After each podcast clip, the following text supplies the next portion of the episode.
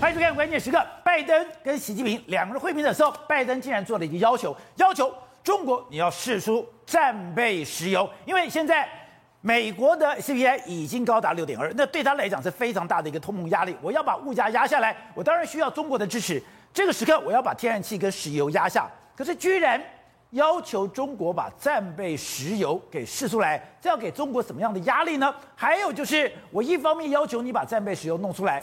另外一方面，我说我要抵制你的冬奥，难道现在美国对中国用这种两面手法？还有一个就是对中国来讲压力极大。从他现在《环球时报》急跳脚就可以看出来，原来在中亚有六个国家，他们要组成一个突厥国家联盟，而这个突厥国家联盟明白的剑指新疆，而新疆问题就是现在全世界抵制北京冬奥的一个最大的一个借口，所以就看到。拜登跟习近平两个人虽然见面了，两个人虽然对谈了，可是紧张的态势不但没有舒缓，反而越来越紧张。也看到现在美国的运作之下，他从中国的各个方面、各个层面进行包围。好，在这段里面，台湾国际法学会的副院长林廷辉也加入我们讨论。庭辉你好，大家好。So，南华早报的一个独家报道，美国要逼中国出售战备储油，便宜物价。习近平会接受吗？宝剑，事实上这个这个等于是将了习近平一军。为什么这样呢？事实上，现在美国跟中国两个国家的通膨率都非常非常高，甚至美国有六点二。所以呢，现在拜登对他来讲的话，怎么压低这个通膨率是非常重要的。所以美国在接下来一段时间，他要试出战备出来，要压制油价。但是问题是你中国要不要跟？中国，如果你给我四出战备储油的话，这样就可以压压制这个物价。但是中国对中国来讲的话，中国很尴尬。怎么尴尬？第一个，我的确，我我最近呢，我在四出战备储油，我不希望这个战，我不希望这个通膨率这么高。但是我把我的战备储油全部卖光光之后，哎，这是我的战备储油，那我怎么打仗？我的命根子在这个地方，你把我命卖出来，那我怎么办呢？所以等于是要要你这样做的时候，中国跟或是不跟，这是接下来一个非常重要的重点。好，师总，你之前就曾经提过，现在很多分析师认为说，中国没有一战的准备，为什么？三军未发，粮草先行。我如果要打仗的话，我一定要存好我的战备物资。我们这一讲，他已经把很多的金属，像铜、铁、锡这些东西，对，慢慢战略物资我慢慢释出，对，就代表，哎，我现在这个物价太高了，我不要压低。现在连石油都要下降的话，代表，哎，你现在是两亿桶，你只能用四十到五十天。如果说你把它下降到三十天以下，你怎么打？对，你一打就没油了。没错，事实上，你看中国今年以来的话，你看九月的时候就已经看这个中国石油储备中心装这。关于展开二零二一年的第一批国家储油试出的这个交易公告，所以它从今年九月就已经开始在试出国家国家的储油，只是说它是小部分，它是为了要平抑这个物价。但是现在拜登要的是说你要给我大量的试出，所以这就是哎，这两个是完全不一样的概念哦。那这个概念里面来说，这个王毅跟布林肯有通过电话，等于是说美国准备要动用这个七点二亿桶，它目前大量的战备储油都弄出来，对，弄出来的话，把这个整个价格往下打。那中国你也要动出动用啊，我们两个国家一起来卖。卖啊，卖下去了，把这个石油价格往下压，这是这个是我们两个，我拜登希望你这样做啊，拜登一定会这样做的。也就是，哎，基本上中美是在对立的状况下，中美是有一战的可能，是，所以我不能说，哎，我自己卖战备储油，你有很多的油，如果两边有的冲突的时候，我就居于劣势。那现在我卖油也逼着你卖油，如果我可以把你的油源、你的油量是压到一个定点的话，哎。我就如来佛的手掌心，我就不怕你乱搞了。对，实际上你把这个上面所有试出来的时候，哎，你要做什么动作都不太可能嘛。好，那中国到底会不会听命呢？哎，现在有意思的就来了，在这个会谈里面来说，不是有提到说，哎。我们可能会这个这个冬奥相关的问题，我们可能可以谈一谈。现在美美国就说，哎，要宣布什么外交抵制东京奥运，哎，北京的冬奥嘛。所以呢，哎，这就是一连串的。我用这样的方式对你施压。如果你四处战备出有，把这个压压下来说，OK。那为什么拜登要做这件事呢？你知道，在这个南华早报爆出这个新闻没多久之后，紧接着德国就说，哎，我们现在北溪二号这个线呢，我们不要不要审了。哎。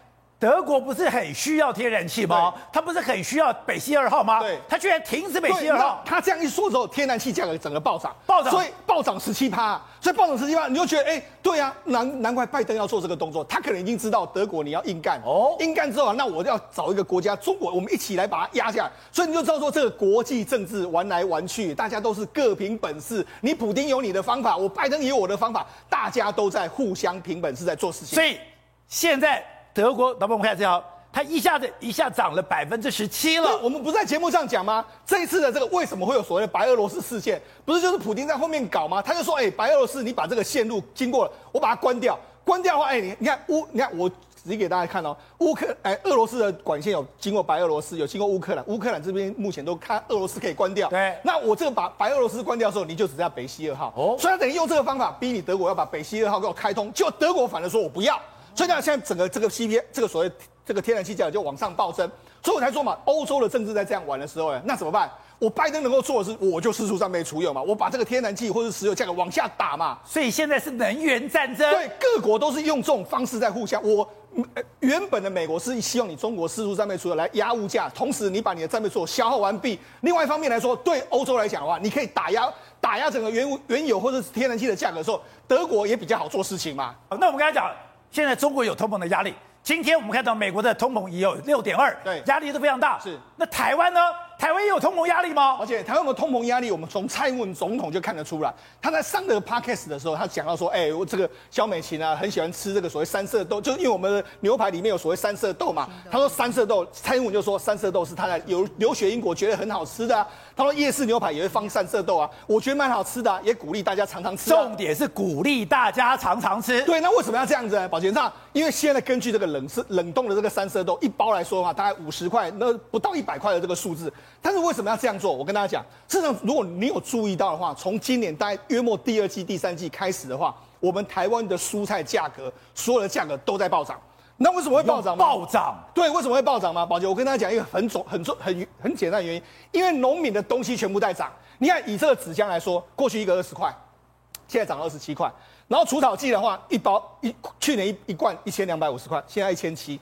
然后肥料的话，四百五，现在五百一，现在还在涨，还在涨。然后四个橡皮筋去年一百一百，现在要四百，连橡皮筋都涨四倍。那你看时薪来说哈，你看工人时薪一百六，现在涨到两百。你说这些全部在涨的时候，请问你菜价有可能会会跌吗？所以菜价是从包装的纸箱，从除草剂，从复合材料，连。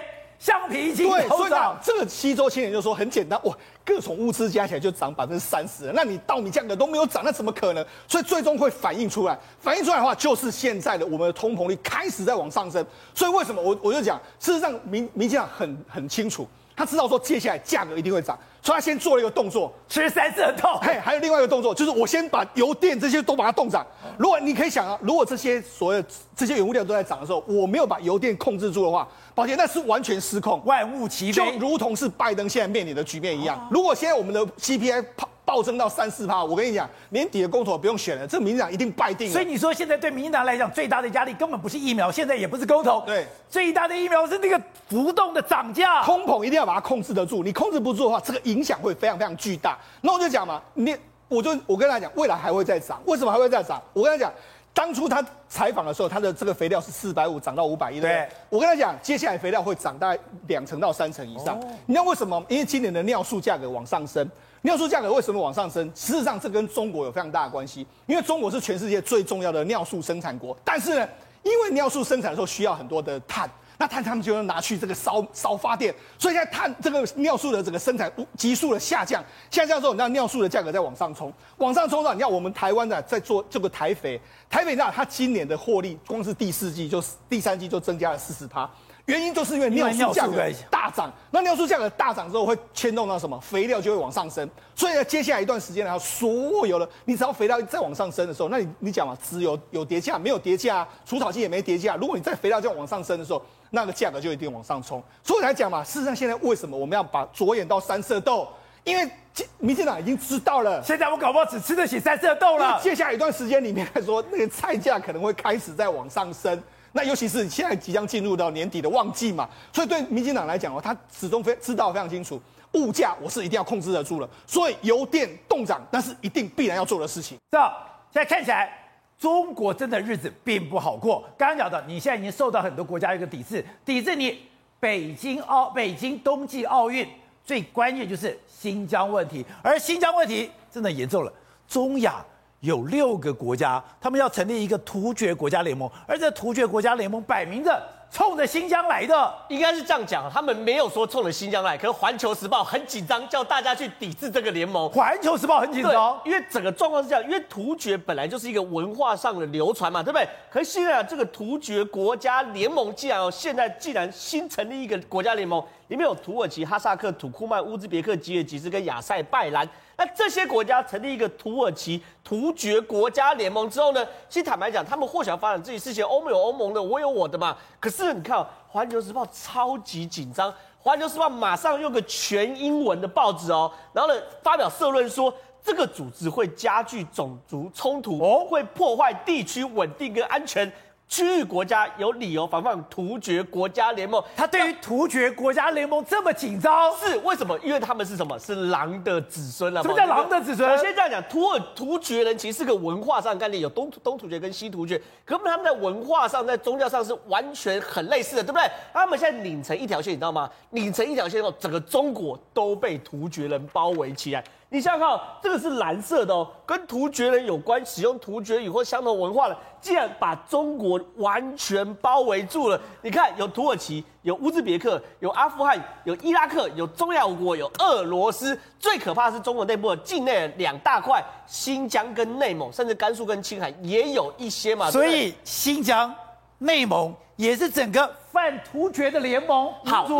当然是啊，好，那当突厥联盟变成拧成一股线的时候，中国一边在杀新疆人，在虐待新疆人人的时候，突厥联盟要不要有所反应？这东西其实对于中国来说真的是芒刺在背，所以整个东突厥斯坦非常非常或西突厥斯坦，当他们变成一一一一条线的时候，中国是最知道他们的凶狠的啊！你以为中国没有恐怖攻击，对不对？我觉得光习近平上任以来。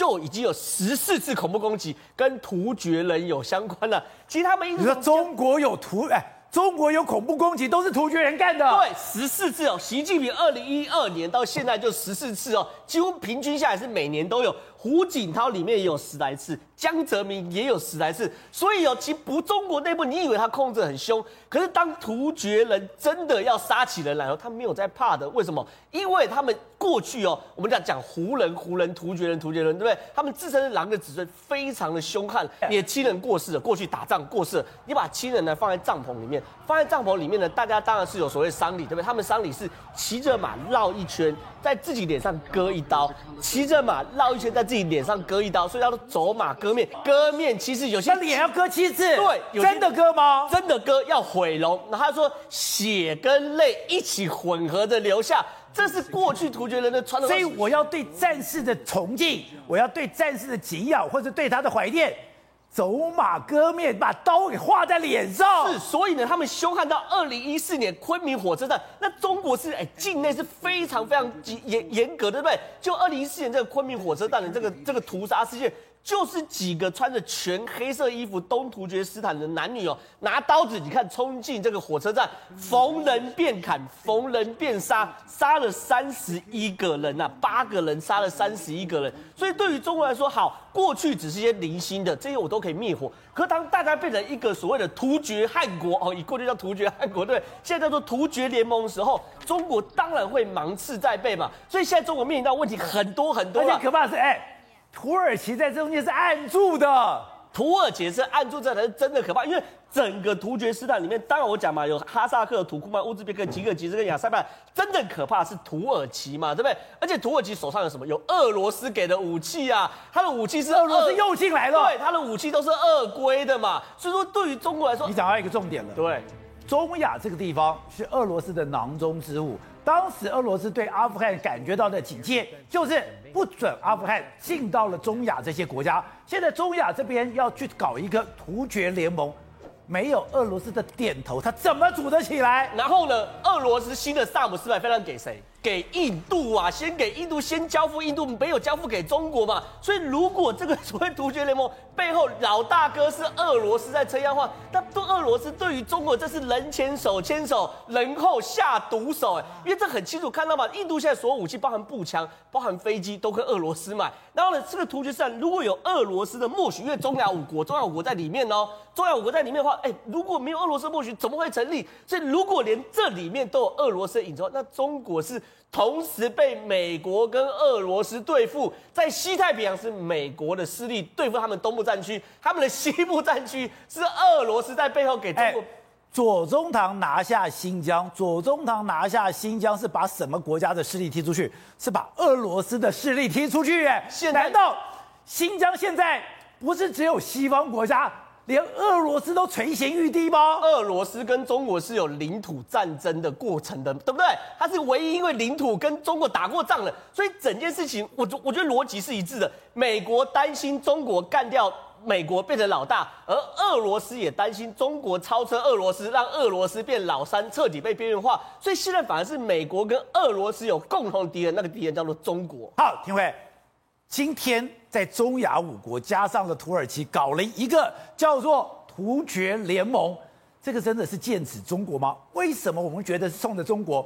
环球时报反应最大，环球时报说这个根本造成种族对立，危害区域和平，代表中国已经感受到威胁了。汉族最怕的就是匈奴跟突突突厥族啦，现在变成说土耳其他做这样的一个。一个所谓的联盟体系的一个中心哦，其实现在目前土耳其的总统呢，他有个野心，就想要恢复当初鄂图曼土耳其帝国的光荣哦，所以他一直一直在做一件事情，就是集结中亚国家。你知道中国那时候为了要对抗东伊运，也也。为了安抚中亚这些国家，所以他去搞一个上海合作组织，结果没想到这个上海合作组织有可能会被土耳其这个组织把它破解掉了。因为为什么呢？因为基本上中国它为了要单独处理新疆的内部问题，所以避免这个中亚地区的有所谓的东伊运的这些兄弟们来协助这个东伊运，所以后来就用金钱，用任何的方式来安抚中亚国家，所以才成立了上海合作组织，而且也才搞了一带一路，是的，才在这边丢了那么多钱，对，然后。结果现在阿富汗的局势产生了严重的一个变化，然后整个中亚地区，结果呢，土耳其在今年呢才驱逐美国等十个国家的大使。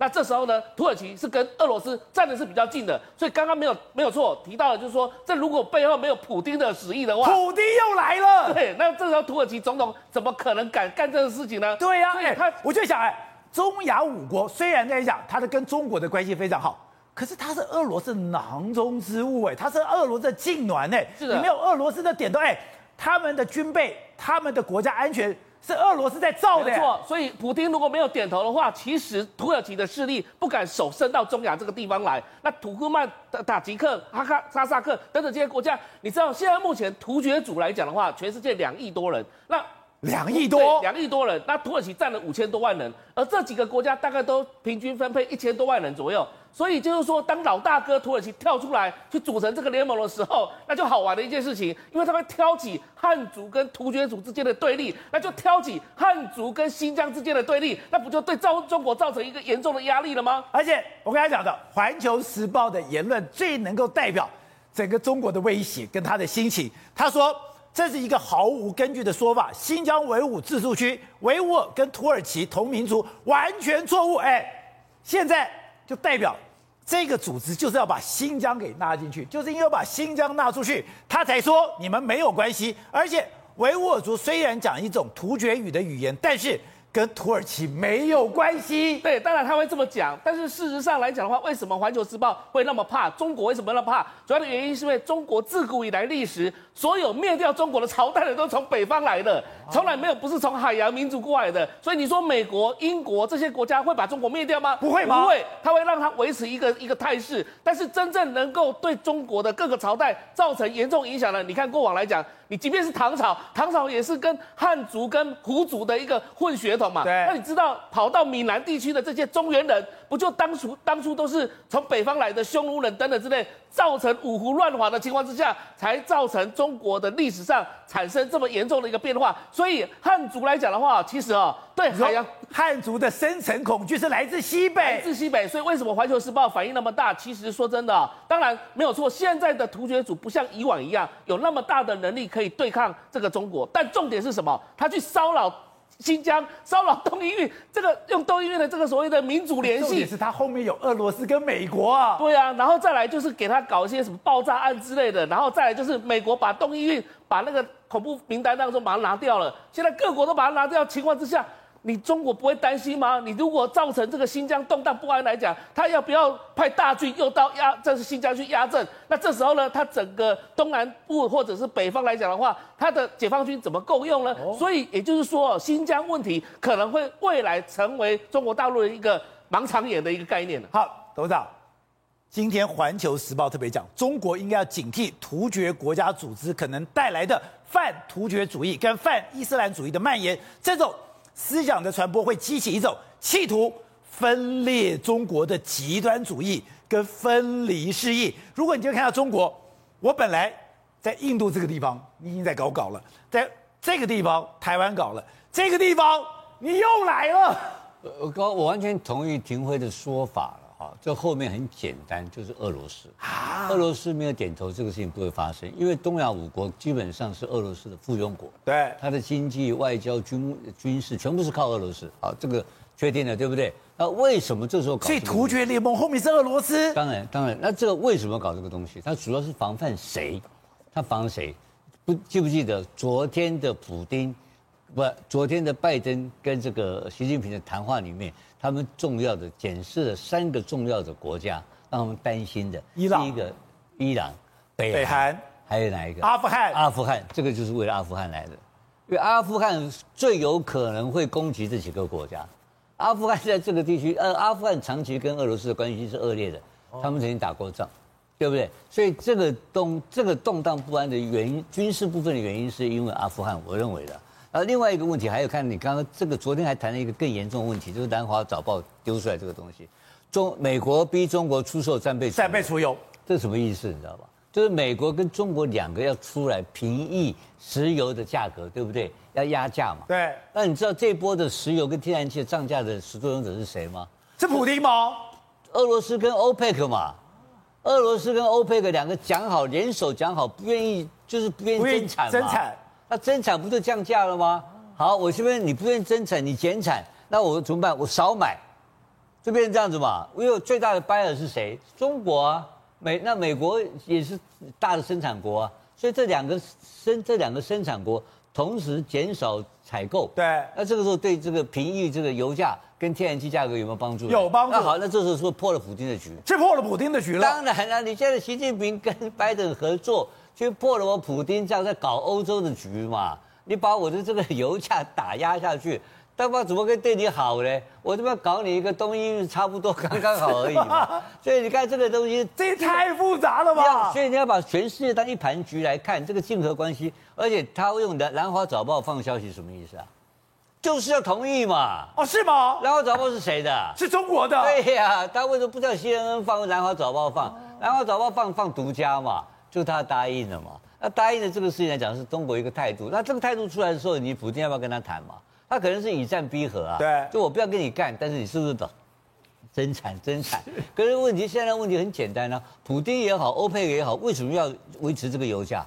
因为他的国家要转型啊，他的科技力量，他的油价不现在不利用这一票赚一波赚起钱来，开始搞新的产业，我就挂了。这个国家产业会落后嘛？所以都到了生存之间的奋斗了。那美国现在更惨了。美国现在两个大问题啊，一个就是现在新冠肺炎，一个是通膨嘛。那通膨那些，所以为什么美国开始跟中国会合作去处理通膨问题？因为能源问题是通膨问题的源头啊。那新冠肺炎也是一样嘛。新冠肺炎疫情导致了整个生产力下降嘛，包括运输能力下降，各种东西下降。所以普京昨天跟他，哎，这两个会搞出来一个新的合作模式，哎。这个是《南华早报》释放出来一个非常的一个敏感的一个讯息，是。就告诉你说，我跟普我我习近平跟拜登。拜登会有一个对油价全球的通膨的一个压抑通膨的一个重大贡献啊，是，这是多大的一个消息啊！这个消息来讲是对全世界的影响力啊，那是确定了习近平的世界领袖地位啊。除了昨天作秀以外，骂骂普京骂给大家看，我是真的是有 power 在手上。但这个时候有没有得罪普京？得罪了，所以我说这个东西变成很三，这个是已经变成好几角关系。然后今天突然间冒这个玩意出来，哎，这个更狠哎！这个是什么？这是民族主义哎！民族主义，他们这些家伙是信什么？他信回教啊！那回教的回教是这上在这个伊斯兰的天堂里面有充满了美女跟处女在等着他去的，他随时可以牺牲性命的。他们的佛伊斯兰经是这样写的嘛？这这是敢拼的。哎，他东搞西搞，搞得我，到搞得我新疆打起来怎么办？所以这个招招都是要害，招招都互相牵制。你要把这个事情把理清楚啊！每一个后面都几个大咖在乔，普京是个大咖，习近平是个大咖，拜登也不落人后，昨天也进来搞一下。那这个局会不会成？我觉得还要再观察，但是非常精彩。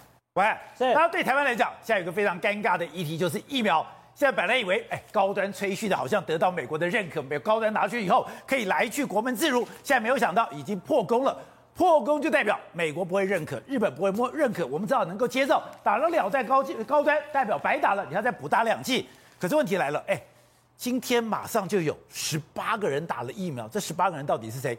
难道是为了这十八个人才开放的吗？哎，宝杰哥，因为今天哦，陈时中部长他在立法院回答大家讲说，根据现在目前最新的那个施打办法，你打了两剂高端或是一剂高端想出国的人，你可以在施打过二十八天，然后呢，你有出国的证明，甚至是机票，你有旅行的计划之后，可以去打。那这个才讲，我以为今天十一月十几号。十一月底或十二月有人开始打，对，没有，已经有十八个人打完了，他才讲完，已经打完了。你要有机票，你要有出行的证明，你要有整个旅行的计划，这也太厉害了吧？不是，不是只有这样哦。宝杰跟，你讲的是前置作业，后续是你拿着这些东西以后走过去，又把你手拉起来打，已经打完了。我真的觉得很奇怪，难道他们去施打那些单位都已经收到了相关的计划，对，都知道怎么打了吗？三六九，三个人打 AZ，六个人打 BNT，九个人打莫德纳，十八个已经打完了。这十八个人是谁嘞？我不知道。而且我好奇是，那这十八个人是什么时候打的？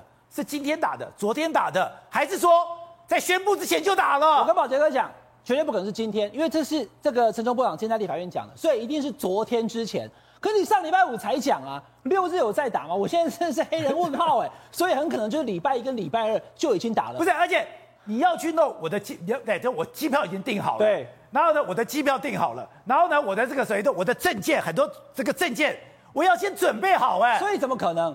很多人都在讲，网络上在问说，会不会是这十八个人早就知道准备有这个计划？对呀、啊，雨龙传鹤啊，你传好了吗？你还没传好，对，我也没有，但我没有打高端，我就没有这个问题。七十七万人当中，现在十八个打完，后续可能还会有人。但问题来了，宝杰哥，我们现在讲的是行政程序，怎么那么快？对。可问题是，他们真的敢去打、啊？打进去到底会怎么样？他们都不怕吗？你没有打人还不会气，但是这七十七万人当中，有一天我要出国，对不对？陈建仁这个事情让大家其实才更生气。为什么？因为他可以，你不行呐、啊。哦，外交部拖了两天，问了半天，指挥中心也不讲，立法院也没有答案。陈建仁方面呢，当然他已经出国了，结果今天呢，才终于跟大家讲，陈建仁副总统他其实有参加高端的计划，对，但他打他不打安慰剂吗？但是呢，很清楚的，后来找到了一个新闻，就是。他在打完安慰剂之后呢，他决定跟上所谓的衔接计划，哦，补打两剂高端。好，所以观众朋友很确定，他打两剂高端，对，他打两剂高端，所以打两剂高端的人能不能出国？我们昨天讨论了半天，今天外交部的发言人欧江跟大家讲了，他明确告诉你不能出国，但是他可以，因为他有外交的礼遇，一般的民众入境的时候，请按照当地的检疫规定，所以就是简单化。陈建仁他是特殊的外交领域，如果你跟他一样打两剂高端，除了这四个国家以外，美国、欧洲、日本很多国家你都还不能去。但问题是在这哦，陈建仁只有一个人去吗？陈建仁没有随从吗？陈建仁的随从是打高端还是不打高端？如果陈建仁打的高端，他跟陈建仁一样也有外交豁免吗？对，我先跟大家讲哈，整个团的那个待遇应该是一样的，但是。刚刚把这个想到重点啊，陈建仁的秘书难道也打高端吗？说不定早就已经打了莫德纳了，对不对？所以就不会有问题。但是这整团跟你我都无关，因为我们不会是那个前副总统的参访团，所以陈建仁的那个特权是持有外交访团、使节团才会有的。那我们不是，我们就不可能跟他一样。而且今天陈忠更妙的是，现在大家是一样。你现在打了高端，你说二十八天，那真讲呢？你看全世界的记录都是要隔五个月，要隔六个月，二十八天你身上还有抗体，身上有抗体打进去，抗体浓度过高，你会有心肌炎甚至血栓的危险。今天再去追问陈时中，他说对哦，没有哦，你打了高端再去打别的，没有科学依据。所谓的科学依据就是要试看看。今天如果我们全世界只有七十七万人在台湾打了高端，其他国家都没有，所以呢，这个 sample 的样本只有台湾可以做。如果我们指挥中心早在八月、九月，特别是九月二十号，美国说他十一月八号以后就只认证国际认证疫苗，否则不得入境的时候，你就在两个月前开始做施打高端之后，配合 mRNA 疫苗或其他疫苗的试验的时候，他现在就不会有没什么科学根据这句话了。他就会在两个月前开始做了人体试验之后，得到了初步，虽然 sample 可能不多，可是宝杰哥没有做啊，从头到尾都没有做这件事情。显然，陈松部长。不知道是谁跟他讲的，他应该很相信美国会认证高端，结果没有想到一翻两瞪眼，冰的啊，人家不认证。后者，我觉得很多事情碰到高端就觉得莫名其妙。今天又是二十四万剂，今天明明出货单有，结果他讲我没有验收，那这个已经是要过期了。哎，你今天说我拿 AZ 会过期，你明明在台湾制造，你不会浪费任何时间，怎么拿了没多久就过期了嘞？反正什什么事情碰到都高端高端就转弯了，然后然后也不知道也不知道他怎么验，就是一边有出货，你这边有封缄，然后这边居然说我们，然后说人家直接说你有过期，快要过期的时候，指挥中心讲说我没收货，那你这货跑到哪里去？就是你完全没有办法解释，就是说，就是我觉得。就是你当初什么都当成机密，现在连机连疫苗到底你封缄之后有没有收获都是都是机密。哎，那是钱哎，这样子来回是两亿元，两亿元的账竟然不清不楚，就是你完全没有办法去解释这件事情。那当然后，但是但是我讲的话，反正你有你有三百多万剂要浪费了，所以所以在乎这二十四万剂，其实没有什没有没有没有，我觉得是其实没有什么好 argue 的。但是我就说，你今天。陈陈忠，你到现在，比如我们这样讲，你三加十一的时候，你就说你要负责。对。你如果三加十一的时候，你真的有负责，今天就没这个问题了嘛，对不对？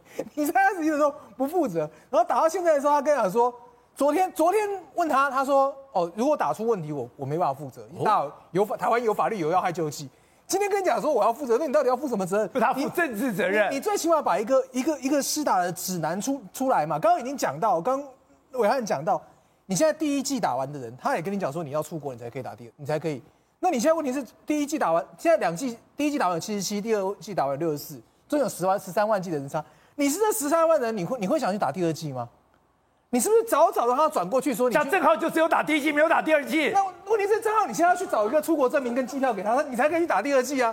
是不是很奇怪吗？你是不是让他早早转出去，早早还转到国际证认证？你不是应该给他这个机会吗？那所以郑浩就会一直拖嘛，对，拖到郑浩郑浩打了第一季高端。他的第二季不能随便选吗？你现在如果没有出国需求，他没有他没有开给你啊？那那你就那那如果是我是郑浩，是不是就继续拖着拖到你愿意放给我？所以他说他被卡住了。卡住。我哥啊，然后我我是不是就没有完整保护力？你政府应该去解决问题，应该说，那你那我是不是你们这些人？如果现在我就给你一个重新解决选择机会，因为你打第一季时候没有这个问题嘛？那你现在是不是应该给他一个选择机会？也不做好，那那我我就正好昨天讲，你刚 EUA 要不要撤销？你不要说撤销，你至少应该停打嘛，或者你是加警语嘛？你们自己要打的人，就像当初小明讲的，选择国籍的自己要自己要承担。你现在选择高端的时候，你自己要承担嘛，对不对？那你就最起码要要加一个警语，香烟有害健康，对，可能导致肺炎。你是不是要让让让民众知道这件事情？如果有民众真的不知道了，他将来他将来不是制造制造民众的更多更多的痛苦跟困扰吗？所以你说在在要打高端的疫苗上面要告诉他，要附注说打高端不能出国，他要确认他知知道这件事情嘛？我觉得这件事情很重要。你你你打高端，你打每个疫苗的时候。都要填切结书，我已经我已经知道这个东西会有什么副作用，什么什么之类的。那你是不是应该把这这条加上去？我觉得我觉得非常非常合理啊！你不能混过去，好像现在没事一样。这么多人跟着你走，走到一半被你丢包，而且他这个书面报告很妙哦，他把责任全部丢给医生哦。也就是如果你高端跟其他 COVID-19 交替使用的安全性跟有效性研究正在进行中，大家看到这个研究还在进行中。你如果要接种前要经过医生进行身体评估，按照 COVID-19 的接种须知内容，哎，等于说这个责任医生要负责，医生要负责，你被你施打人要负责。问题是，当你问他说你要建议打什么的时候，他说我没有建议，你跟医生讨论。就要问他说你蔡英文要打什么的时候，他跟你说蔡英文有蔡英文他自己的医疗团团队，他自己会有有自己的考量。问到陈建仁说，他陈建仁说跟说不要打，那你告诉大家怎么办？碰到蔡英文、碰到陈建仁的时候，你都你都提不出建议的时候，我一般升斗小民，我跟我家里附近的诊所的小医师，我要怎么去做做这个这么这么重要的决定？